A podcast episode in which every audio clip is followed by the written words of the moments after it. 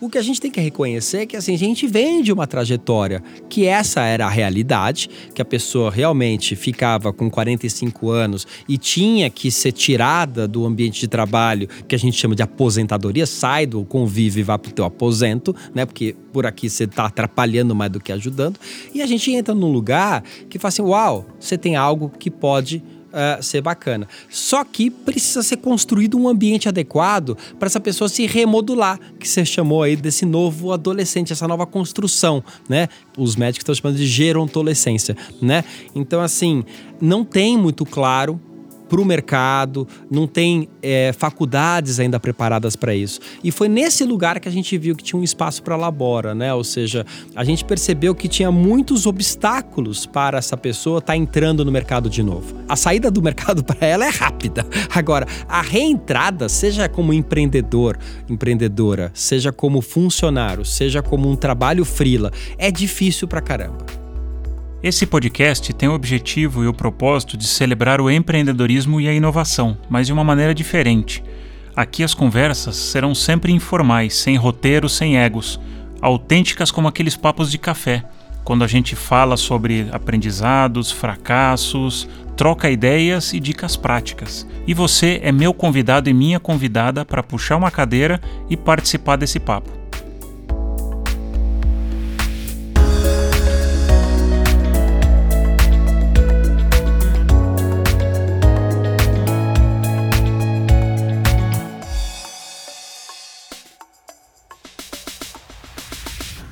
Meu convidado de hoje é graduado em administração pela GV, tem MBA pelo IBMEC, pós-graduação em transdisciplinaridade e mestrado em liderança organizacional. Ariano, inquieto, eu sou virginiano, mas também sou inquieto, então o que nos une aqui é essa inquietação. Tem mais de 20 anos de experiência em gestão de mudanças, modelagem de redes e negócios de impacto social e longevidade. Esse foi um dos cliques que ele teve para o empreendedorismo e ele já vai falar sobre isso. Há três anos, ele fundou a Labora, uma startup que tem como missão ampliar a inclusão produtiva de pessoas com mais de 50 anos, que, e que hoje já atua em parceria com algumas empresas grandes, como Accenture, Oracle, Itaú, Americana, Sanofi, entre outras. E quando a gente fala de diversidade, o etarismo, e a gente vai falar bastante sobre isso, talvez seja uma, se não é a diversidade mais inclusiva. Tudo cabe dentro do etarismo e ainda tem muito espaço para crescer e ser falado. O trabalho na Labora já foi certificado internacionalmente pelo B-Lab e reconhecido pela Fundação Mafre em 2021 como Best Social Innovation em Agenomics globalmente. Além da Labora, ele também colidera o movimento Lab 60, que estuda também bastante sobre longevidade de pessoas com mais de 60 anos, e está no conselho do Sistema B Brasil. Cara, só a bio dele já foi a metade do episódio. Bem-vindo, Sérgio Serapião. Cara, que prazer ter você aqui comigo. Super prazer. Prazer estar aqui com você, Bacla. Cara, vamos desenrolar isso aqui. Acho que tem dois assuntos bons para a gente falar, né? Do empreendedorismo e da Labora. Né, de qual foi o teu ângulo dentro do empreendedorismo. Como é que, onde é que deu esse clique de empreendedorismo na tua vida? Porque você chegou a trabalhar na Accenture, Shell, né, você fez GV, então você entrou naquela trilha vai padrão que tanta gente entrou. Aonde que deu esse clique aí para eu quero fazer uma viagem diferente? Talvez o primeiro clique tenha dado durante a faculdade, quando teve uma premiação para aproximar alunos de graduação de administração de empresas de um novo campo que estava se formando na época, que era o terceiro setor estávamos vindo ali da ECO 92, quando isso se formulou muito claramente, sociedade civil organizada, como que isso pode ser uma potência de transformação positiva.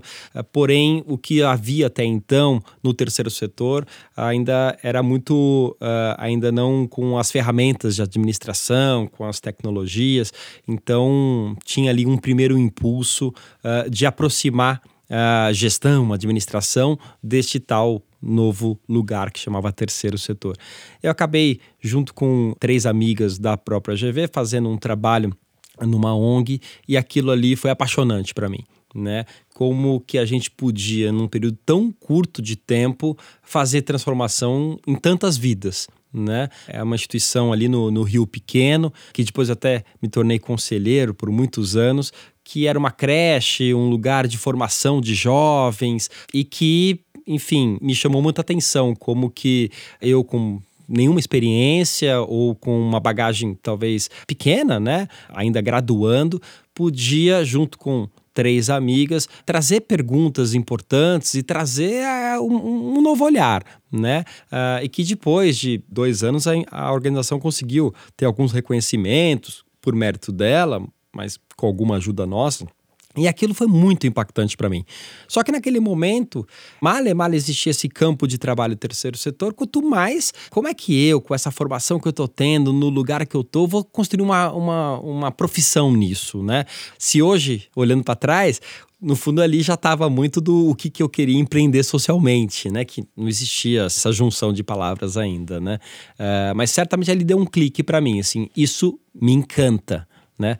Mas na falta de caminhos, acabei indo para os territórios né, tradicionais, normais, as tradicionais. trilhas tradicionais. Naquele momento, Shell era um lugar muito bacana, né? Hoje em dia, se fala de Shell, é uma coisa diferente, né? É uma, é uma energia é, né, é, antiga que se fala. Mas naquele momento era uma multinacional e muito interessante. E continua sendo uma empresa muito legal. E tinha uma carreira que era uma carreira muito em espiral, aquelas carreiras europeias também. Isso foi muito legal para mim, né? Eu sempre fui uma pessoa muito de nessa coisa muito espiral. Uh, mas daí acabei me formando, ali não era exatamente o lugar que eu poderia estar me desenvolvendo. Acabei entrando na consultoria, que era um ramo que estava em pleno emergência, né? Uh, eu lembro que meus amigos da GV, poucos uh, iam para consultoria. A gente confundiu o que era auditoria com consultoria. Esse era o momento, né, que estávamos.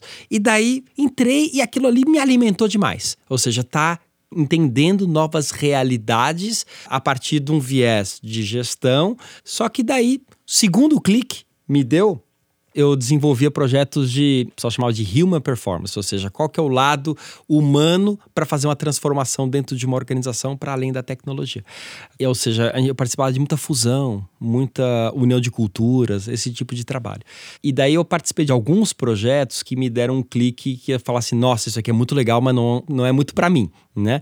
Então a gente fez uma fusão de todo o setor de telecom passou de uma privatização e se juntou em empresas que temos hoje aí, né? E eu participei de uma que eram 13 empresas públicas e que se fundiram numa privada nova, né? Que era a primeira grande empresa privada eh, de telecomunicações. Só que daí o meu papel era ir para cada um dos estados entender o que que era aquelas processos, e daí depois eu via que seis meses depois 90% das pessoas estavam na rua, né? E eu assim, rapaz, eu estudei tanto assim para ficar fazendo essa. Não é que eu gero valor, eu gero valor, claro, para a sociedade, para acionista, claro que tem um monte de justificativa, mas eu não conseguia, enfim, o que eu tinha era assim, eu queria criar oportunidades para as pessoas e não tirar as pessoas das oportunidades, né? E daí chegou um momento ali que eu falei: não, não é mais isso que eu quero. Realmente, aqui tem um conflito. E eu passei seis meses antes de sair estudando muito com várias pessoas possibilidades. E todas eram muito bonitas, mas nada acontecia. Até que deu esse clique muito forte num dos projetos e eu falei assim: não, acabou. Não vou mais ficar aqui. A empresa é super legal, né? A Accenture, aliás, é cliente nossa hoje, agora, empresa incrível. Só que assim, não era, não era o chamado para mim. Ali, o que me alimentava era outra coisa, né? Os processos me alimentavam, mas o que eu queria deixar de legado era uma outra coisa. Isso é legal você falar nisso, porque tem muita gente que, ou algumas pessoas, não sei, muito é sempre ruim de falar, mas que falam, ah, eu não tive chamado, todo mundo tem um chamado. Só que às vezes a gente não escuta. Então, às vezes, a gente toma caminhos que são mais confortáveis, porque a hora para escutar um determinado chamado, você tem que tomar um risco. Foi uma sequência, num curto período de tempo, de reuniões, de decisões, e que eu ficava incomodado com as decisões que estavam sendo. Era que eram erradas, eram certas para os negócios. Sim. Perfeito. Só que assim, tinha alguma coisa que me falou assim, cara, o que, que eu estou fazendo aqui? Será que eu estudei tanto tempo para fazer isso, né? Eu lembro que depois eu assisti aquele filme do Clooney, Um Amor Está no Ar, se eu não me engano, a tradução dele. Ele e uma jovem que vão demitindo pessoas. Sim, Você sim, lembra desse sim. filme? Eu lembro que quando eu assisti esse filme, anos depois, eu falei assim, nossa... Era exatamente isso que eu me reconhecia. Não era exatamente o trabalho, mas assim, nossa, eu não, não estudei para ficar indo por sete por sete demitindo pessoas. Não, eu quero gerar coisas para as pessoas, né? Esse chamado, vamos chamar assim, esse, esse incômodo, né, muito presente, e ao mesmo tempo algumas conversas em paralelo que eram provocadoras para mim, né? Eu tive a sorte de, de cruzar com uma pessoa que era um empreendedor em escala, né, que era o Paulo, que já tinha feito uma carreira muito interessante em empreendedorismo, incrível, né? E ele me colocava perguntas muito, né, assim, tá, você quer sair? Não acha que você vai ter o teu salário. Então você está preparado para ficar seis meses sem salário? E eu assim, não, mas se a gente tiver receita? Não, tudo bem, a primeira receita é sua, porque você que vai tocar o negócio. Só que eu não tô aqui para te dar uma receita, você está empreendendo. Então tinha algumas perguntas que eram muito incômodas, né, para mim e que se eu não tivesse aquilo ali também eu não ia entender que tinha uma transição muito clara sendo feita né? Que é difícil para pessoas que saem do mundo corporativo fazer essa transição, porque a gente se acomoda com um estilo de vida, com custos e etc. E que se você vai fazer uma decisão de mudança, que você sai daquelas, entre aspas, segurança, né? Você efetivamente tem que estar tá mais leve. Tem que estar tá cascudo e vai gerar desconforto, porque tem hoje, eu acho que ainda, Sérgio, o empreendedorismo ele traz muito um romantismo, porque as revistas, a mídia criou muito esses os unicórnios que tá tudo bem, mas são meia dúzia em, sei lá, 60 mil empresas, 600 mil empresas. Então é a grande minoria. E quantas vezes cada pessoa que está liderando o unicórnio não teve também que passar por tentativas frustradas. Exato. Então, acho que esse é o lugar que tem muito pouco glamour, na verdade, é no empreendedorismo. É relação, é relação. E é claro que se a gente puder alinhar isso com o que a gente ama, é muito importante, porque senão essa relação chega uma hora que você fala assim, deu. E para mim, o que funcionou, acho que esse casamento com o Paulo foi muito importante. Ele era mais velho, já tinha empreendido com bastante sucesso, e ao mesmo tempo eu fui estabelecendo algumas metas, assim, olha, em seis meses eu tenho que estar em tal lugar. Não é ganhar dinheiro, é assim, tem que ter virado um negócio, tem que ter virado um projeto, tem que ter alguma coisa que é legal. Eu era muito pragmático naquela época, não sou mais, mas eu já fui. eu vinha dessa caixinha, né, de planejamento, né? Então eu fazia esses planos assim, né? E isso me dava um, uma certa tranquilidade, que assim, não, eu, eu, eu, não me dei seis meses, então fica seis meses aqui. Eu não me dei um ano, então fica um ano aqui. Não rói a corda antes, né? Agora, tem que chegar em algum lugar. E é claro que todos esses planos dão tudo errado, né? É tudo plano para nos dar mais segurança, mas depois de ser das seis meses, você assim, tá bom, eu não cheguei lá, mas eu cheguei num outro lugar muito interessante, às vezes muito melhor. Ah, então nisso eu vou me agarrar. Então vou, vamos dar mais um plano aqui, né? Então eu fui meio que construindo assim, né? Essa trajetória. E daí eu saí da, da Accenture e fui nessa tal de Via Gutenberg, né? Criei essa organização que era uma viagem na época, porque assim, a gente estava falando de consultoria sobre sustentabilidade e literalmente as pessoas falavam assim: sustenta, sustenta o quê? É, não é piada, né? Assim, não sabia o que era isso, né? E daí foi uma coisa de encontrar uma veia que a gente podia realmente desenvolver projetos, desenvolver o que a gente queria. Conseguimos achar essas veias, foi super legal. Conseguimos construir uma boutique bem legal, uh, com um grupo bem legal, chegamos a 30 pessoas. Até que chegou também uma hora, né, para falar das merdas, assim, né? Uh, chegou uma hora que eu lembro que a gente já estava num, num, tamanho bacana. A gente começou lá em 2003, isso devia ser mais ou menos 2011 já. Tava num lugar bem bacana, meio que 20, 30 pessoas, não lembro exatamente quantas pessoas a gente tava, mas uma boutique com vários clientes legais. E daí a gente fechou um projeto imenso num cliente novo, que não tinha sido indicação, nada disso. Assim, tinha chegado na agência, ou seja, já tinha um, um repertório tal. E daí a gente terminou a reunião, chegou no estacionamento, a pessoa que era o meu braço direito, né? Eu assim, yeah, vamos lá, vamos comemorar, foi, fechamos. E ela olhou para mim com aquela cara, assim, bem né, sem vontade, falou assim: Você tá feliz? É porque não é você que vai tocar o projeto. Deu assim, o mundo caiu naquela hora para mim.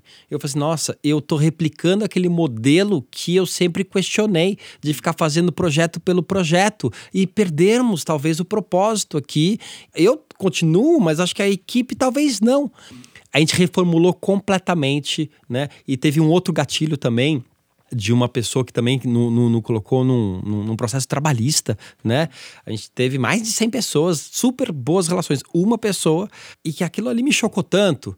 E eu lembro que daí nesse segundo caso, os advogados viraram para mim e falaram: "Não, mas você é empresário, você tem que se acostumar com isso". Eu falei: assim, "Não, eu não criei uma empresa para me acostumar com o processo, não é essa empresa que eu criei, né? Eu criei uma empresa para a gente ter relações diretas, né? O que que você quer, o que que você não quer, como é que a gente constrói uma coisa bacana, né? E quando teve esses dois casos muito próximos, né? Sei lá, não lembro agora, seis meses mais ou menos de distância, falou, não, a gente tem que reformular a empresa inteira. E daí a gente começou a, o que a gente chama um processo de desconstruir a empresa, né, para construir uma rede que atuasse para o mesmo lugar. E a gente estava construindo uma coisa que agora é muito está muito em voga, né? Que são organizações em rede, né? Então a gente literalmente tirou o crachá, né? A gente abandonou o Sérgio Serapião arroba via Gutenberg, a gente abandonou esse e-mail porque a gente chegou à conclusão que aqueles que eram ditos terceiros que estavam ao nosso redor eram tão ou mais importantes do que quem tinha esse crachá. Então por que que ele não tem e a gente tem? Então ninguém vai ter. Então vamos atuar em rede. E daí essa rede ficou muito poderosa e a gente começou a doar o que a gente chamava não para o cliente, mas para as causas, né? Então, se você está aqui, está conectado com uma causa, e daí cada pessoa se conecta com causas, e a gente começou a atuar em três causas diferentes. Uma delas já era envelhecimento, longevidade, era a que eu liderava. O Paulo liderava a de energia e cadeia de carbono, que era ainda é a pegada muito dele. E tinha uma terceira que era educação, que era cross para todo mundo e que a gente daí conseguiu modular toda aquela rede, daí começou nós chegamos a ter mais de 180 pessoas conectadas nessa rede, uh, fazendo projetos incríveis, e daí foi um segundo ciclo muito legal. Eu adorei esse exemplo porque é interessante, né? Você e o Paulo montaram uma empresa nova, mas ainda com os vieses inconscientes do mundo anterior, claro, que é o organograma. Que a gente tinha, claro. E as pessoas que tirava de outras empresas vinham com aquelas mesmas expectativas. A gente tinha fila de gente para trabalhar na empresa. Era levantava a mão, chovia de pessoas, porque ah, é trabalhar com uma coisa muito nova, tal. Só que o que a gente percebeu é que depois de um ano que ela estava lá com a gente, ela já começava a atuar da mesma forma como se ela tivesse numa outra engrenagem. E daí, porque a nossa engrenagem estava muito parecida, apesar dos projetos serem muito interessantes. Mas daí você começava a fazer projeto pelo projeto, porque você tinha que pagar uma conta no final, né? Então a gente tinha uma conta alta para pagar, então tá bom, me dá mais projeto, me dá mais projeto, porque eu tenho que pagar essa conta. E daí, no minuto que a gente desconstruiu a empresa e tombou completamente o nosso custo, né? Também nesse processo a gente abandonou o escritório. Lá em 2011, uma coisa nova que chamava coworking, né? Mas é verdade. É, é, total. Assim, e eu lembro que primeira vez que eu cheguei para os clientes para falar assim: nossa, a gente saiu do escritório e agora a gente está alugando, quando precisa a gente vai para lugares.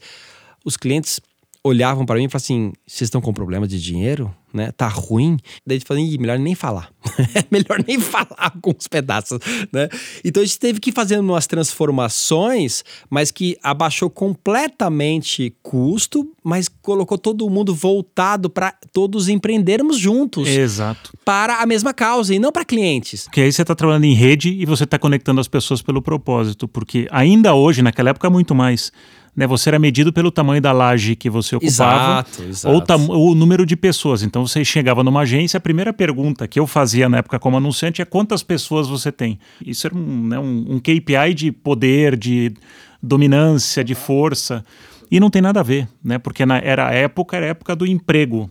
O que você está falando era o começo da era do trabalho. Estou trabalhando por uma causa, não preciso estar empregado naquela causa. A gente, nesse momento, a gente vinha de um lugar muito de sustentabilidade, né? Uh, então eu me conectava com tudo que estava acontecendo de mais novo e a gente acabou se conectando com um grupo internacional que depois veio a, a conceber o que hoje é chamado de relatório integrado, né? Uh, então a gente participou muito dessa concepção tal. E eu lembro que eles tinham um critério que só o multinacional podia participar desse grupo, né? Então tinha lá Pricewaterhouse, Microsoft, eram 15 empresas só desse naipe, assim. E a gente postulou para participar, né? Era muito petulante. Né? E, e, cobrava uma grana, era uma grana para você colocar lá. E a gente falou assim: olha, a gente quer participar. E ele disse assim: não. Você precisa ter tantos funcionários, tanto de faturamento, alguns bilhões de faturamento em dólar. Falei assim, mas isso não é para construir uma gestão e um reporting de impacto? É. E daí a gente pegou e apresentou o nosso relatório, né? Então, assim, olha, a gente tem 20 pessoas e impacta mais de um milhão de pessoas. A gente tinha projetos imensos naquela época, né? Já com. Então, a gente estava em 13 estados. A gente tinha um projeto que era muito grande, chamava Cine Educação, que a gente criou lá em 2005, que tinha uma tese que era muito louca na época, que era assim: olha, a educação vai ser modulada pelas telas né? E os professores precisam aprender a fazer uma educação para as telas, né? Uh, então a gente precisa ter um cine educação que vai ensinar o professor como educar pelas telas. Então os filmes vão ter um papel muito importante, não sei o quê. Era uma viagem e hoje a gente está vendo que a educação está completamente pelas telas. Então a gente tinha números muito robustos, né? Então a gente virou para eles e falou assim: olha, a gente está aqui em 13 estados brasileiros, só um parceiro, que é a Secretaria do Estado de São Paulo, tem 20 milhões de alunos e a gente impacta tantos milhões. Eles olham falam, poxa, como é que você com 20 pessoas impacta tantas pessoas? E daí eles deixaram a gente entrar e a gente não pagou. contas, né? Então, assim, eu acho que é um, é um lugar de a gente entender por que, que a gente existe. Eu não tô aqui para ter número de pessoas. Uhum. Não faz sentido, né? Eu tô aqui para impactar o número de pessoas, né? Então acho que isso foi desde o início ficou muito claro para gente, né? E eu acho que essa conexão com por que, que a gente está aqui, né? Então, uh, chegou também um dado momento, lá para 2014, que a gente criou um projeto de longevidade que era para ser só mais um projeto dentro daqueles outros projetos, que era um evento um TED Talk para falar sobre longevidade. A gente já fazia projetos de envelhecimento desde 2004, 2005, uh, mas a gente achava que faltava uma nova energia nisso, falava só do que falta, uh, da doença, né? Colocava a pessoa mais velha num lugar muito de escassez. A gente, não, para, para com tudo isso. A gente criou esse projeto que era para falar do positivo, do que, que a gente ganha com a vida, né? E de repente esse projeto deu um eco danado, foi um super sucesso, chamava Lab 60 mais, e a gente falou assim: "Não, tá bom, deixe esse projeto voar sozinho". Esse projeto virou maior do que a empresa, justamente porque a gente já trabalhava em rede, a gente não quis dar contornos para ele. Ele virou um grande movimento, né? E a gente falou assim: "Não, a gente não tem que ser dono dele. Deixa ele ter autonomia e criar sua própria estrutura né? E isso também ajudou a gente, enquanto organização, a ajudar na própria desconstrução. Falar, tá bom, acho que está na hora da gente a gente não tem mais esse papel que a gente achou que a gente tivesse, né? Vamos desconstruir mesmo. Vamos desapegar. Vamos desapegar né? E cada um foi meio que para um lado, e o Paulo foi lá empreender, hoje ele tá fazendo coisas incríveis em energia e, e, e, como que fecha essa cadeia de carbono completamente, né? E eu mergulhei na longevidade, né? Então aquele o que era um projeto virou lá um movimento, depois disso veio a própria Labora. Qual foi o clique que deu o start da Labora? Olha, a Labora, ela surgiu já de um processo de amadurecimento, né? Ou seja, nesse momento lá em 2015, é, foi exatamente isso. Uh, a gente fez aquele evento lá em 2014, foi super sucesso. De 14 para 15 foi crescendo, crescendo, crescendo. E daí, o que era só um TED Talk em 2014, em 2015 já era um evento de três dias para mil pessoas sobre longevidade lá em 2015. Né, na afinada Cinemateca Brasileira, um lugar incrível, né? Uh, enfim. Só que tinha uma um, um certa circunstância que era 2015 no Brasil, né? Então aquele evento mega que estava se multiplicando por seis, né, de um ano para o outro, né? Tava tudo certo. Um mês antes, dois patrocinadores, porque era um evento típico, né? Tem lá três patrocinadores, bancam tudo, evento, né? E vai lá e tudo de graça para as pessoas, mas com patrocínios grandes. Um mês antes do evento, dois dos três patrocinadores pularam fora com tudo organizado. Porque, enfim, crise da Dilma e do país, golpe, não sei o quê. E daí a gente assim, cara, e aí? A gente vai manter esse negócio de pé ou não vai? Né? Uh, mas a gente não tem dinheiro, custa uma grana. A gente já estava muito naquele exercício de rede e tal. Daí que a gente virou para todo mundo que estava envolvido e falou assim: gente, é o seguinte, a gente está afim de continuar, né? Só que a gente não tem dinheiro e a gente tem várias trocas que a gente pode fazer aqui. Vamos continuar? Enfim, a gente continuou, fez o encontro. E foi muito mais incrível do que se fosse tudo pago bonitinho, porque uh, a pessoa que estava palestrando numa hora, no momento seguinte, estava sendo o bilheteiro no outro minuto. Então, assim, aquela energia de colaboração e de propósito mesmo, assim, a flor da pele. E as pessoas que chegavam ali, que não sabiam o que estava acontecendo, não sabiam o que estava acontecendo, mas todos perguntavam assim: que está acontecendo aqui? Porque tem alguma coisa no ar que eu não sei o que, que é. enfim, não tinha distanciamento entre as pessoas, não tinha mal-estar, não tinha crítica, era só, sabe, parecia que todo mundo tinha bebido de uma água muito, né, um ayahuasca para todo mundo ali, né? Então aquilo ali deu um outro clique, assim, gente do céu, parou. Tem uma coisa muito importante aqui. Não é mais sobre consultoria, não é mais sobre patrocínio, não, não é mais sobre isso. Né? É sobre realmente a gente conseguir ativar uma rede que tem uma potência latente que a gente não, não está sabendo ativar, né? É só a gente saber que vai. Então, nesse momento, eu mergulhei no Lab 60 e tirei meio que um sabático e fiquei mais de ano organizando e vendo, ativando essa rede. Essa rede está super ativa. E daí depois, passou 2016, 2017, eu falei, tá bom, tá legal esse sabático, mas é. e aí? o leite das crianças tá, tá precisando, né, é, cumprir. E daí várias tentativas de modelo de negócio, num lugar que ainda era muito novo, um segmento que era muito novo, uh, não queria fazer do movimento um modelo de negócio, né? Não, não, achava que fazia sentido, deixamos isso bem claro. E daí começamos a ver o que, que dá para tirar disso aqui, né? E daí a gente começou a perceber que, por um lado, estava com essa tendência de trabalho do futuro, de carreiras mais curtas, escassez de, de mão de obra começava a ser uma tendência muito clara, e por outro lado, eu já estava imerso nos 50 a mais, sabendo que tinha uma potência maravilhosa a ser trabalhada e que de repente podia suprir com parte dessa demanda de mercado. Só que daí, tá bom, não vai ser pelo Lab que vai suprir isso, porque isso é uma ONG, é legal pra caramba, mas não é sobre isso. Então daí que a gente foi fazendo vários exercícios e daí chegou no conceito da Labora, ou seja, no final de 2018 a gente já tinha, claro, que ia ser pela tecnologia, a gente precisava de muita tecnologia, logo precisava ser um instrumento de investimento, precisava ser uma HR Tech, né? E precisava ativar essas competências dos seniors e precisava estar tá, uh, muito claro como que essa ativação levava em conta o tal do propósito que todo mundo fala de propósito das gerações mais jovens, mas para mim tá evidente que o propósito ele aflora muito com a vida. É muito mais fácil, não é uma coisa forçada, né? É justamente dessas experiências. Então, um, um bolsão maravilhoso de pessoas com soft skills e com um propósito mais esclarecido, que podem se esclarecer, são muito mais nos 50 mais do que nos 20 menos. Faz sentido, porque eu, eu gosto de dizer que propósito não se cria, propósito se descobre. Claro, claro. Então a vida ela vai aflorando isso, vai te trazendo isso, tanto é que tem muita gente que chega nos 50 e aí, né, no teu ponto, é ejetada pelas empresas, porque as empresas têm um, uma aversão, porque aí ele vira para você, ah, você é um cara caro, já não é tão rápido, tem alguns né, preconceitos reais. Precisamos e... reoxigenar a empresa. Isso, né? exatamente. Como se o jovem fosse a reoxigenação. Por que, que é uma faixa etária que vai reoxigenar? Né? Exato. Você precisa de ideias boas. Total. Né? E eu, eu sou, eu pertenço a essa nessa geração, estou entrando agora nos 50 a mais também. Eu nunca achei que era um tema de idade, para mim é um tema de mentalidade. Porque você tem pessoas novas com a cabeça incrível, tem pessoas mais velhas com a cabeça incrível e vice-versa. Claro. Também. Então, para mim, não é um tema geracional, é um tema de mentalidade. É, mas a gente não pode deixar de reconhecer, e acho que esse é um papel que a gente começou no Lab 60, mas na, na Labora a gente trabalha muito, que é assim, trazer a consciência de uma cultura jovem-cêntrica que nós vivemos. É fato né? O idadismo, o etarismo, tá dentro de nós, uhum. dentro dessa cultura.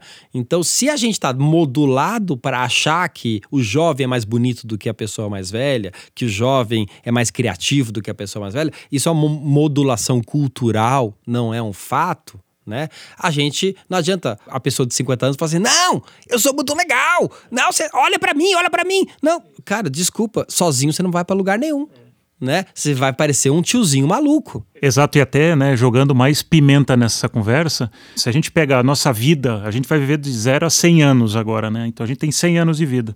Nós, geração X, crescemos numa expectativa de 80, 85. Então a gente seria criança, jovem, adulto e idoso. A gente ganhou uma nova adolescência, porque entre os 45 e os 65, entre os 50 e os 70, né, não existe uma. É um período que ele não foi mapeado ainda porque você é um adulto mais velho ou você é um jovem mais um velho jovem. Então esse é um período da vida que eu brinco, não é tanto sobre longevidade, é muito sobre vitalidade, né, que é o que você está uhum. falando. Você tem muita energia produtiva ainda. E o mercado olha para você e te vê com, cara, não sei como encaixar esse cara. né? Porque é o cara caro, eu não sei se ele vai acompanhar, existem preconceitos. E pelos dois lados, porque a própria pessoa também já se coloca num ticket muito caro né? Porque ela sabe que ela tem um valor, mas será que aquele valor ele é totalmente reconhecido pelo mercado ou ele é totalmente plugado para as demandas novas que tem? Porque ele está tentando se encaixar numa trilha que ele veio, que ele não veio. numa nova trilha. E não necessariamente essa trilha que ele veio existe mais. É isso, porque está acostumado ainda com aquela modalidade do emprego, não do trabalho. Exato. Que aí tem um grande, é, vai o X da questão, que o mundo mudou muito, então você não precisa mas com 50 anos fazer uma carreira de 20. Exato. Você pode fazer pulos menores e contribuições maiores. Até. Mas ao mesmo tempo, de uma cultura jovem cêntrica, a gente fica super feliz quando a Raíssa ganha uma medalha na Olimpíada. Assim, olha como isso vira um, um, uma coisa assim, uau! Fenômeno. Fenômeno. Né? Lindo, maravilhoso ela. Mas a gente ainda vive uma cultura, um chipzinho instalado dentro de nós que diz quanto antes você chegar lá, seja lá o que for lá, uhum. melhor, como se fosse uma corrida contra o tempo, porque a gente ia morrer rápido, como a gente morria antes, uhum. né? Então assim, nossa, tem um garoto que agora é o super uh, blogueiro ou o super coder ou é. o que fez uma startup aos 10 anos, assim, isso. pelo amor de Deus, o cara tá entrando no MBA com 13 anos. Isso, como se isso fosse uma coisa positiva. É mas ainda é visto de uma forma positiva na sociedade, né? uhum. né? Então, assim, em vez de respeitar um pouco mais o período de brincadeira e infância, né? Outro dia teve, aliás, os próprios pais, né, da Raíssa deram um bom exemplo, né? De tipo, não, opa, põe limites aqui, isso aqui tem que ser uma brincadeira e vai para a escola no dia seguinte, né? Teve ali um outro caso na internet que uma mãe tirou a, uma filha que tinha um monte de seguidores da internet, da, enfim, porque assim se a gente não respeita essa primeira etapa da vida, uh, que ainda é muito clara de formação, uh, todas as outras etapas, como você falou, elas se transformaram muito claramente, né? Então, assim, se antes a formação era até os 14, hoje em dia a gente tem uma formação mais longa, né? Possivelmente. E, aliás, é uma formação por toda a vida. Exato. E os ciclos profissionais não, não vão ser de 20 anos mais, vão ser de 15, de 10, de 5, porque as tecnologias vão mudar muito rápido. Então, eu não preciso ter pressa para entrar nessa corrida. Eu tenho que ter mais estrutura para entrar nessa corrida. Mas depois, essa corrida vai virar corridas permanentes, de reinvenção. Só que a gente ainda está no momento como se a faculdade fosse formar os profissionais do futuro. A gente ainda acha isso. Né? Outro dia eu estava falando com o meu sobrinho, que está na idade de faculdade, e ele disse: Ah, o que, que você vai fazer? Ah, não sei, não sei o quê. Eu falei assim, cara, tanto faz o que você vai fazer. A real, tanto faz, faz o que você quiser. É o primeiro tiro só. É só o teu primeiro tiro. Faz uma é. coisa que você adore, legal. Não é, que, o que, que tem de mercado? Sei lá, cara. Faz uma coisa que realmente você goste, que o mercado você vai encontrar né? A gente não foi modulado assim. Não, a gente foi modulado para ter o diploma na parede, emoldurado, e você gasta aquele diploma durante 30 anos. Exato. Eu, eu lembro que tinha professor na, na, na, faculdade que falava: não, você tem que ganhar o teu primeiro milhão, você tem que chegar em tal ponto, até tal idade. Isso. E isso ainda é algo que as empresas vivem ainda. Se você não virou diretor até os 35, 40 e está diminuindo essa idade, não é mais 50, não é mais 40, é 35, né?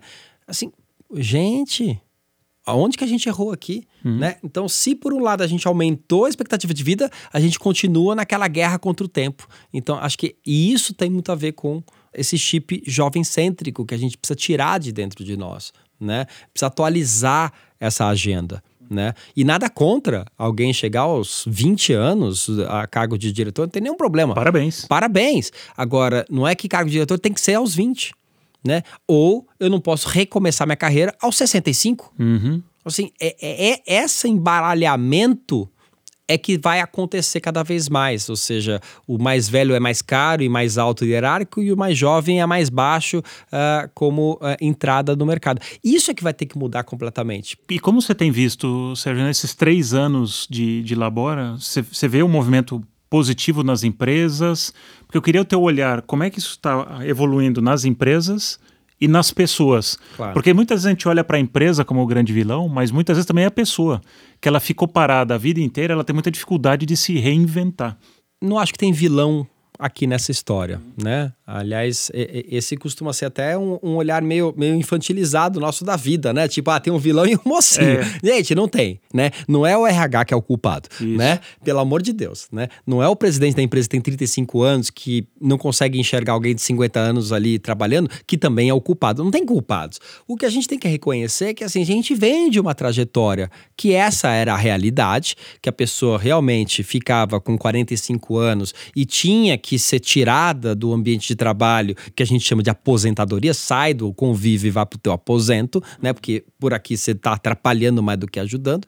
E a gente entra num lugar que fala assim: uau, você tem algo que pode Uh, ser bacana. Só que precisa ser construído um ambiente adequado para essa pessoa se remodular, que você chamou aí desse novo adolescente, essa nova construção, né? Os médicos estão chamando de gerontolescência, né?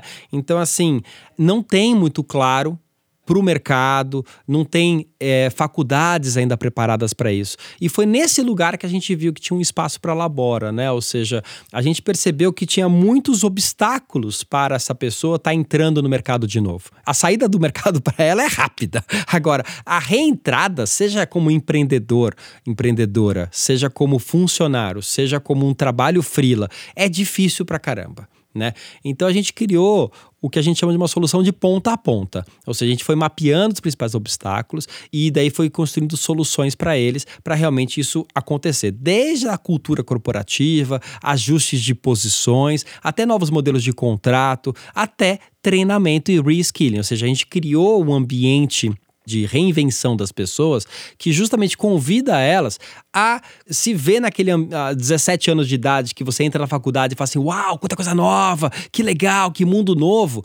Claro que essa pessoa não tem 17 anos, ela tem 60 anos, ela tem 50 anos, então ela tem uma bagagem que tem que ser respeitada, não é o mesmo processo, né? Mas ao mesmo tempo, sim, estamos num lugar de mundo novo, seja da fase nova de vida, seja do mundo de trabalho novo, né? E a Covid está aí que acelerou muito essa transformação de mundo novo. Então, esse ambiente ele tem que ser acolhedor, tem que ser respeitoso, tem que valorizar uh, o que a pessoa traz, mas tem que também identificar o que, que ela precisa para fechar gaps, para justamente conseguir alçar o voo que ela quiser. Que não tem mais uma trilha tão bem formatada quanto me falaram lá na faculdade. Não é você vai do nível analista, consultor, uh, gerente, uh, sócio, né? Pá, tá aqui a trilha simples. Não, não, não. Isso aqui vão ser trilhas super individualizadas.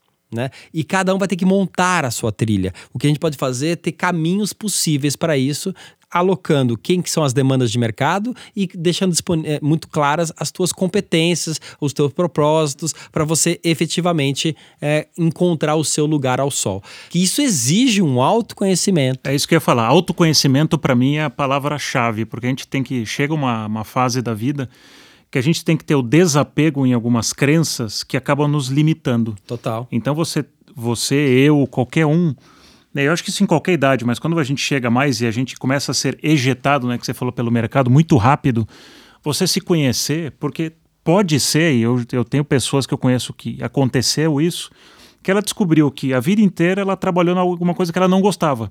Apesar de vários chamados, ela nunca atendeu. E de repente ela quer atender esse chamado. Só que ela vai ter que se desapegar de cargo, desapegar de um monte de coisa e praticamente recomeçar. Se colocar numa situação de vulnerabilidade muito forte.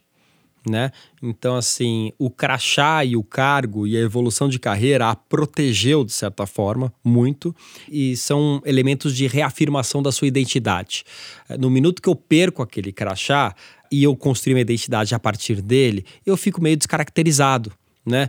E eu fico meio que com medo de fazer perguntas bestas e recomeçar. E será que eu deveria ser um estagiário? Mas que idiotice! Não, mas eu já fui diretor, né? Então acho que tem um momento aí que você precisa estar tá muito bem consigo e estar tá num ambiente muito propício para você se dar o luxo, sim, de se vulnerabilizar e se reinventar para o seu bem, né? E para o bem da sociedade, que está desperdiçando um absurdo de talentos por aí, né? E das empresas, é claro. Acho que esse é um, é um lugar muito forte.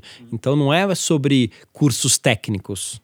Também. Não é, é, não é sobre acumulação de conhecimento. Não é. Tem um episódio que eu gravei, que eu conversei com o Piero, que é um dos sócios da Startse, e ele faz uma provocação do lifelong learning. O lifelong learning não é sobre acumular conhecimento É o conhecimento que você precisa para construir né, a tua carreira o necessário. Porque em determinado momento da nossa vida a gente foi muito cobrado por eu preciso saber mais, eu preciso saber mais, porque isso tem muito a ver com a, os tempos de comando e controle. Eu, chefe, preciso saber mais do que toda a minha equipe. E como você bem citou, quando a gente trabalha e opera em rede, você não precisa saber mais do que os outros. É o conhecimento coletivo. A gente vira grande, um grande maestro desse conhecimento. Então, aí é onde um mais um vira três. E isso acontece muito no mundo startup e pouco nas empresas, porque a empresa ainda tem muito aquela competição pelo progresso, pela progressão. Né? E parece que quem não progride. E se a gente para para pensar, cada vez mais eu gosto de fazer analogias com a natureza, né? Vamos lembrar que a gente somos seres vivos, logo é, somos animais, né? Não somos nada mais do que isso. Então, uh, não tem nenhum animal que vive para sempre não tem nada na vida, né, que tem vida para sempre, e não tem nada que não tem que se, se transformar para conseguir né, é, sobreviver por várias fases. Então, assim, uh, essa coisa de uma empresa tem que estar tá sempre crescendo, ou uma pessoa tem que estar tá sempre crescendo, é contra a natureza, assim, não, não faz sentido isso. Então, o que faz mais sentido é a gente cumprir uma função, cumprir um ciclo, uh, se realizar num determinado momento da vida, se recolher, se reformular e se jogar depois, né? Uh, seja uma larvinha que vira uma borboleta, uh, seja, enfim, qualquer processo da gente ir se adaptando e se transformando. E aí é que tá a beleza dessa longevidade, que isso nunca foi necessário era necessário assim para eu sair da minha infância e depois ir para a vida adulta. Era, era a grande transformação que a gente tinha, né? Dessa tal adolescência, o eh, processo universitário e tal. Agora tá precisando ter um outro aqui na frente que não é só para os 50 a mais, é alguma coisa que vai percorrer toda a vida, porque cada pessoa vai ter o seu próprio ciclo. Mas ter esses, esses ambientes acolhedores que vão ser muito além do que uma pessoa individualmente tirar um sabático para se reconhecer. Isso, claro, que dá para uma exceção fazer isso, mas vai precisar ter um processo em escala para a sociedade conseguir se redefinir. E não quer dizer que eu tenho que ter uma nova profissão e que eu vou ter que trabalhar até os 105 anos. Não é sobre isso, mas para eu me manter vivo, eu tenho que estar tá conectado nas relações que me interessam. Isso. Tem que estar tá ativo. Tem que estar tá ativo. E a, e a relação que me interessa aos 20 não é necessariamente a que me interessa aos 50 ou que me interessa aos 90 anos. Uhum. Esse olhar né? Uh, a gente pode usar a teoria U, pode usar várias referências aqui, mas da gente estar tá ativando o que, que é a nossa sensibilidade para o mundo do que, que eu quero como vida, né? Ter insights para depois colocar para executar é o que vai ser necessário. A gente não está fazendo isso uh, em escala. A gente está simplesmente colocando o nosso cérebro, a nossa racionalidade para fazer mais do mesmo, sem perceber como eu estou me transformando, sem perceber como o mundo está se transformando. Fomos educados e construídos a pensar na nossa vida como três Lineares. blocos, né? É. Estudo, trabalho e me aposento. E de repente, 50, 60, eu já me vejo como um aposentado. Só que a gente ganhou 20, 30 anos de vida. E o que, que eu faço com isso? Então, em vez de chegar e falar, não, o que, que eu preciso fazer dos 50 ao 100? Vamos por blocos, vamos pegar tiros menores, porque isso reduz a pressão. O que, que eu quero fazer agora? O que, que eu posso fazer? O que, que me deixa feliz agora? O meu próximo ciclo qual que vai ser? Isso. De cinco anos. Isso. A gente vai conseguir se realizar muito mais e tira um pouco essa pressão. Porque parece que com 50 anos a gente precisa resolver mais 50 anos. Sim, sim. E a gente não tem mais a juventude dos 20. E a gente não tem mais a possibilidade de errar tanto. Não, e não Só tem nem a colo... referência. Exato. Não tem a referência que você olha e é fala assim, novo. 50 mil pessoas fizeram isso, né? Não, não tem, é novo. Nós tem. estamos trilhando um, um, oceano azul. Porque quem tinha 50, 60, os nossos pais, os nossos avós, já estava pensando em se aposentar. A gente não, tem a vida pela frente. O que é certo é que não dá mais para a gente achar que uma empresa deveria dar como programas para as pessoas acima de 40 anos apenas a opção de preparação para aposentadoria uhum. e demissão voluntária. Né? Isso é que é certo, assim, essa pessoa pode ser a mais produtiva da empresa e pode reoxigenar como ninguém, talvez, a empresa. E pode ser alguém que também queira sair. Então, assim, não, não tem saída única aqui. Eu acho que o que a gente vai ter que abrir é isso. E o que eu vejo como oportunidade do trabalho que a gente tem feito é que a própria relação com o trabalho, depois de uma certa idade, ela muda muito, né?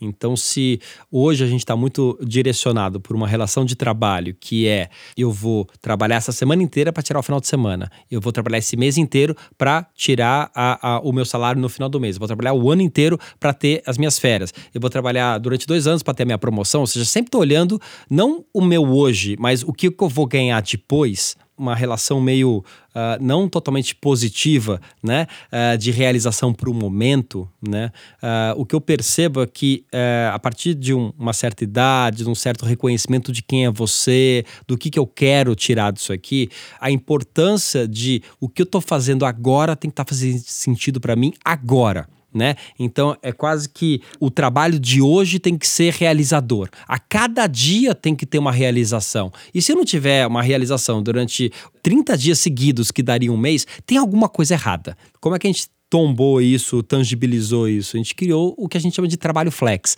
né? Então você escolhe o dia e trabalho que você quer trabalhar para aquela atribuição que você está escolhendo ter junto com o teu propósito, né? Então, ah, eu sou uma pessoa super bem sucedida, que tenho 50 anos e adoro criança, né? Poxa, você pode fazer várias coisas, mas entre elas, você pode ser, por exemplo, um, um mentor educacional de jovens que precisam de atenção pontual, né? Então você vai durante um ou dois ou três dias por semana e você vai escolher, vai estar tá trabalhando ali e vai ser remunerado por aquele trabalho.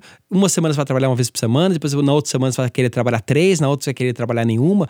Mas ao fazer isso, a cada dia você vai estar tá se perguntando: pô, está valendo a pena isso aqui? Não está valendo a pena? Isso aqui me dá tesão, né? Me remunera adequadamente, dá os trade-offs que eu preciso, porque você começa a ter uma outra relação, porque se aquela relação anterior era só sobre é, o que eu vou ganhar depois, fica assim, qual que é o meu crachá e qual que é a minha remuneração. Quando você fala de realização, fala assim, poxa, eu vou te dar um trabalho que tem super realização. Poxa, de repente eu posso ganhar até a menos, né? Poxa, de repente eu não estou olhando só para promoção eu estou olhando para como que aquela pessoa que eu interagi, aquele jovem nesse exemplo aqui, ela realmente transformei a vida dela. É sobre isso que é, é, o meu trabalho. Então você começa a ter várias moedas na frente. E daí você começa a ter um trabalho que realmente você consegue ter várias atenções. De repente, eu gosto de criança e tenho esse trabalho, mas eu também gosto de finanças. E também vou trabalhar com alguma coisa de finanças. Vou fechar uh, balanços financeiros, porque eu sou um cara finanças, uh, nos meses de, sei lá, de setembro a outubro, que tem muita empresa que precisa disso. Ou vou fazer pesquisa. E daí você vai começando a criar vários trabalhos a partir das suas demandas e das suas capacidades. E daí o trabalho vira a partir do hoje né? E você quebra completamente aquela linha de produção que foi feita como se a gente fosse parafuso, né? E a gente não é, graças a Deus, parafuso, né?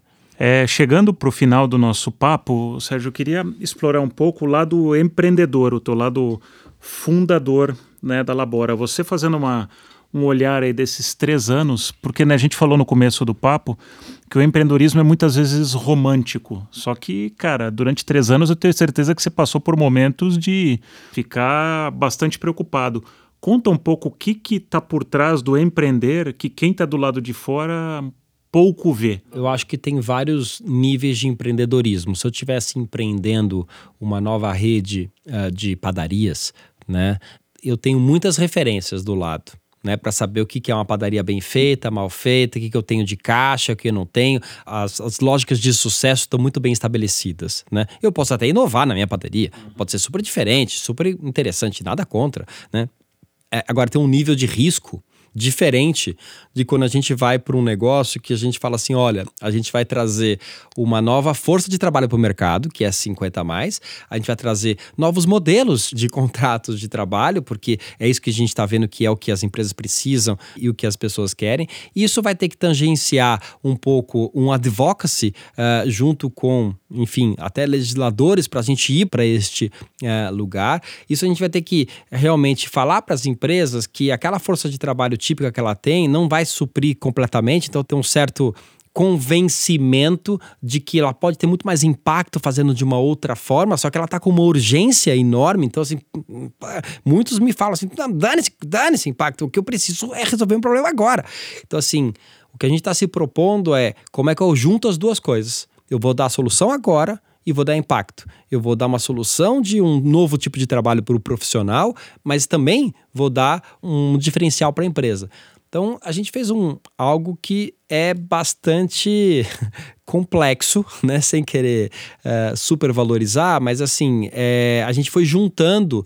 Enfim, eu acabo não fugindo muito de, um, de ter um, um olhar um pouco mais sistêmico sobre o problema, né? O que está por trás da Labora é um pensamento de como é que eu tenho impacto social, né? Que é algo que me acompanha desde lá de trás, de como é que a gente diminui desigualdade e tal, né? E como é que efetivamente uh, a gente tem uma nova solução que seja é, é, de mercado, paga, não é uma ONG, uh, que traga valor para as empresas, para as pessoas e para a gente. Como é que essa conta fecha com tanta inovação, né? Então nesse percurso, eu diria que no primeiro ano, é, 90% das pessoas, 99,9% te chamam de maluco, só tua mãe que não, né? o problema é quando ela chama. Exatamente. Até que você encontra alguns ecos.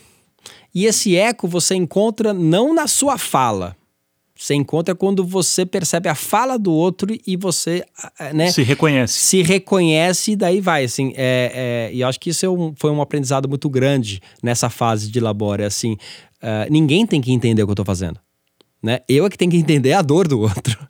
e a solução minha tem que atender a dor do outro. Quando eu consigo fazer isso, é música. Eu falo assim, nossa, vai resolver meu problema e ainda vai me dar diversidade? Você vai resolver meu problema e ainda vai me dar uma força de trabalho flex? Nossa, vai resolver o problema e ainda vai ter impacto social para formar não sei quantas pessoas para cada pessoa que eu contratar?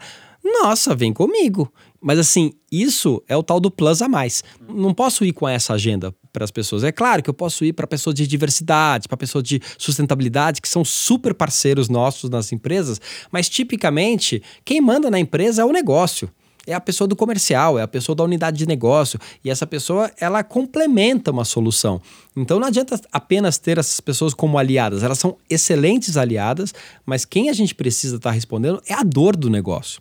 Hum. Né? Então uh, a gente teve a sorte de, depois de ali seis meses de muitas conversas, conseguir um primeiro aliado, uma empresa aliada forte, principal banco do país, né, para realmente estar tá junto com a gente e apostar, porque a gente estava resolvendo uma dor específica dele. E a partir disso a gente foi vendo como ir resolvendo dores dos outros sem também ser uma consultoria e sendo uma empresa de tecnologia de soluções repetidas, porque senão eu não ia ter a escala que a gente precisava. Então você pergunta como uh, no começo foi difícil. Ainda está difícil, cada fase tem a sua dor né? Então a primeira fase talvez seja a dor do será que eu tô maluco, né? Será que não é um sonho? É o famoso product market fit, né? Exato. Sim, é. Você tem que fazer muito exercício até. Opa, não, tem algo aqui. Encaixou. E ainda estão pagando pra gente. Nossa, uhum. que legal, bacana. Uh, daí tem a segunda fase que é sair do conceito e ir para a prática mesmo. Ou seja, a prática não vai ser aquela flor maravilhosa que a gente tinha concebido. E a gente tem que ver como essa engrenagem muda e eu não crio só uma narrativa, eu crio efetivamente uma coisa que fique de pé, tanto no lado de negócio como de impacto social. E isso vai se reformulando a cada dia, cada dia. Então, cada dia tem uma dor diferente nesse lugar. E eu acho que você cita um ponto interessante, porque o empreendedorismo é muito ligado à inovação. Só que tem, né? A gente teve essa conversa outro dia. Tem uma hora que você tem que parar de ter ideias e focar em execução. Exato. Né, o famoso 80-20. Cara, o que que entrega valor, Sim. aonde que está dando ressonância e vou focar nesse negócio. Que é muito o momento que a gente está, que é o momento de, do tal do scale up, né? Uhum. Ou seja, como é que a gente escala, e quando a gente fala de escala, na, na Labor, a gente tá falando como é que a gente chega em um milhão de pessoas e não em 20 mil pessoas, uhum. né? Ah, essa é a escala que a gente está almejando, né? Então, Obviamente não é fácil, porque a gente olha para o lado não tem algo muito parecido. Agora, tem que ter uma solução repetida que essa solução efetivamente responda a muitas desses clientes, muito da parcela da sociedade, né? Então acho que esse convívio é uma dor de todo dia, né? De como que a gente faz. E daí tem um só para colocar mais um de empreendedor, uh, que tem o tal do, do capital, né? Assim, O capital é, um, é, é, algo muito binário, né? Ou ele tá dentro ou ele tá fora. Não tem alguém que investe mais ou menos. Né? Não tem, igual assim, ou você tá grávido ou você não tá grávido. Ou o cara tá investindo ou não tá investindo. Não tem aquela coisa, esse é meu parceiro, né? Porque parceiro tem essa, né? Parceiro, hum. eu sei que é, mas não é, não sei o que que é. Não, não. Investidor é sim ou não. E para dar o sim, os mandatos são muito fechados. Então, principalmente no Brasil, os mandatos para inovação são muito, muito, muito fechados. Né? A gente vem de uma cultura de baixo risco, porque a gente sempre teve muitos juros, né? Muito, uh, o dinheiro sempre se autoproduziu. Então, assim, mesmo os fundos que têm, né, ou famílias que tenham muito dinheiro, como é que efetivamente eu vou arriscar numa solução se não tem um benchmark? Porque a primeira pergunta que fazem, ah, qual é o benchmark que tem disso na Europa? Uhum. Falei, não, não, a Europa está usando a gente como benchmark. Ah, hein? Como? Não, isso não existe. Não existe. Não existe. Bem-vindo, prazer, labora. Hum. Então, assim, é, a gente tem que sair dessa, desse lugar de que a gente é follower, né? Não precisa ser, a gente está num assunto que a gente está liderando, vamos liderar, mas a gente precisa de parceiros que precisam liderar. E mercado financeiro tem uma dificuldade de liderar e arriscar, né? Porque ele precisa dar né, retorno, precisa, enfim. Então, acho que aqui tem um, um lugar muito, muito importante para o empreendedorismo. Às vezes você acha, não, está aqui a resposta, está aqui os resultados, como é que ninguém entrou? Ué, não entrou porque você não respondeu a cartilha dele, igual o cliente, né? Você tem que responder a cartilha, só que é outra cartilha. No nosso caso, o que a gente percebe é que são várias cartilhas que você tem que responder. Você tem que responder a cartilha do mercado cliente, do mercado financeiro, da comunidade que está vindo com a gente, que está vindo por uma proposta, né? Para os colaboradores, como a gente estava falando antes, né? Todo mundo que está junto com a gente. Então, assim, como é que essas cartilhas vão efetivamente não entrar em conflito? E eu acho que essa é a grande é, trabalho do empreendedor. Sérgio, cara, que puta papo legal. Valeu pela conversa. Muita dica legal para quem está no, nos escutando. Eu acho que aqui o a pegada é menos fórmulas e mais inspirações, porque quem diz que tem uma fórmula feita para empreender já começou mal, porque não tem. Não tem um livro, não dá para contar. Cada um tem sua jornada, cada um tem sua trilha. Acho que aqui, né, você falou muito do chamado, é interessante a gente respeitar e escutar os, os, chamados, ou às vezes, se você não pode naquele momento, guarda, pesquisa ele, pelo menos seja curioso. Uhum. Né? O bom inquieto é um curioso. Você chegou onde você chegou pelo, pela curiosidade de, de investigar. E eu acho que tem uma coisa que talvez a gente não tenha falado tanto, que assim, é acreditar. Porque vira e mexe o nosso chip racional, né? Gestor, se você fez uma carreira em empresas, né? Você, mas tá bom, cadê as evidências? Você não cria nova, nada a partir de evidências porque você está criando uma coisa. Exato, então, você está explorando. Você está explorando, não, não tem tanta evidência assim, né? Então a inovação vem, é, claro que de algumas tendências, algum, né, alguma luz que aponte para um tal lugar, mas 100% de certeza você nunca vai ter se estiver uh, inovando. Então, assim, cara, acredito, é isso. E, e todos esses stakeholders, né, vão estar tá te jogando fora da tua trilha, né? Por mais que eles, né, tua mãe te ama, o teu cliente que é o melhor, teu funcionário, mas assim, cara, tá todo mundo jogando para sua própria carteira, né? Sua própria interesse. Qual que é o teu? Né? Aonde que você acredita que tem que chegar, né? Então, é, e também sem ser um, um, um, maluco de pedra, né? Porque então tem um pouco de maluquice, sim.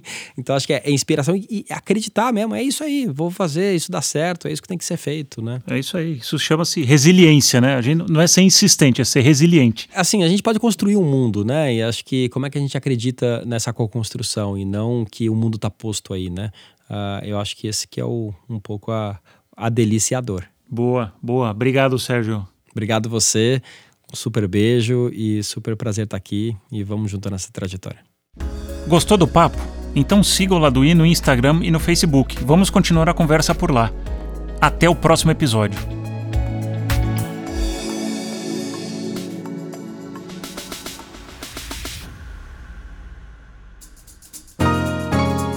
Esse podcast é uma produção em parceria com a Audioria